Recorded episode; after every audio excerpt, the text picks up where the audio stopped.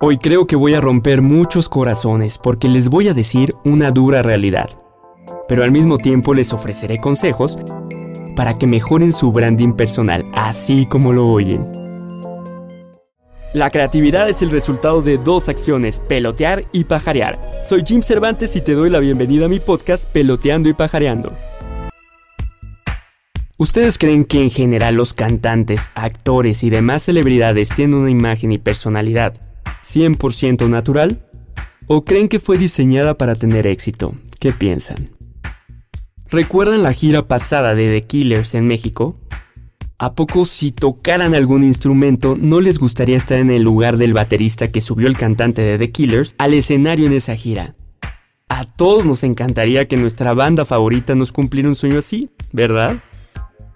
¿A poco no creen que a muchas mujeres les gustaría haber sido de las elegidas para que el grupo Maroon 5 las hubiera seleccionado para crashear su boda y ser parte del video Sugar? Seguro con estos ejemplos ya respondiste mi pregunta. Y viste que no todo es tan espontáneo. Si existe una planeación, un poco o mucho de marketing y diseño de imagen atrás de todo esto. Y claro que el resultado del uso de este tipo de técnicas y un buen branding es más seguidores y más consumidores leales. Ahora vamos del lado bueno de las cosas.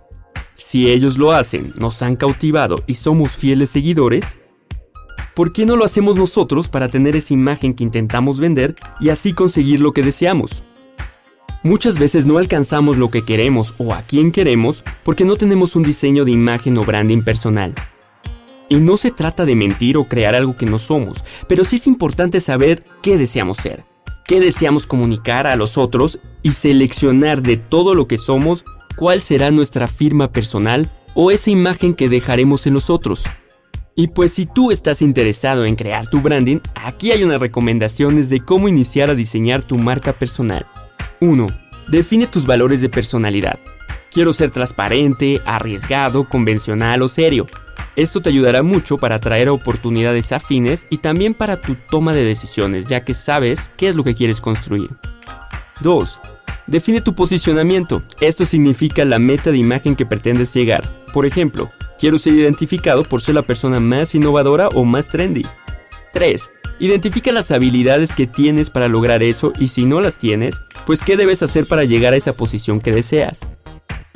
4.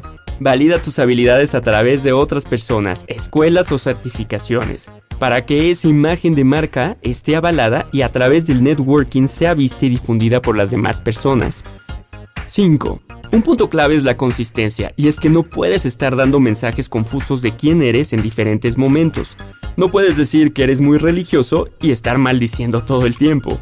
O que eres la persona más innovadora y no saber ni usar las redes sociales. Y 6. Por último, esfuérzate cada día para conseguirlo y sé constante.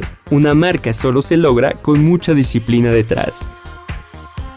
Ha llegado la hora de que tú seas esa persona que admiras e inicies a construir tu marca personal. Recuerda, no es solo para tus artistas favoritos o las celebridades de la tele, es para aquellos que saben lo que quieren.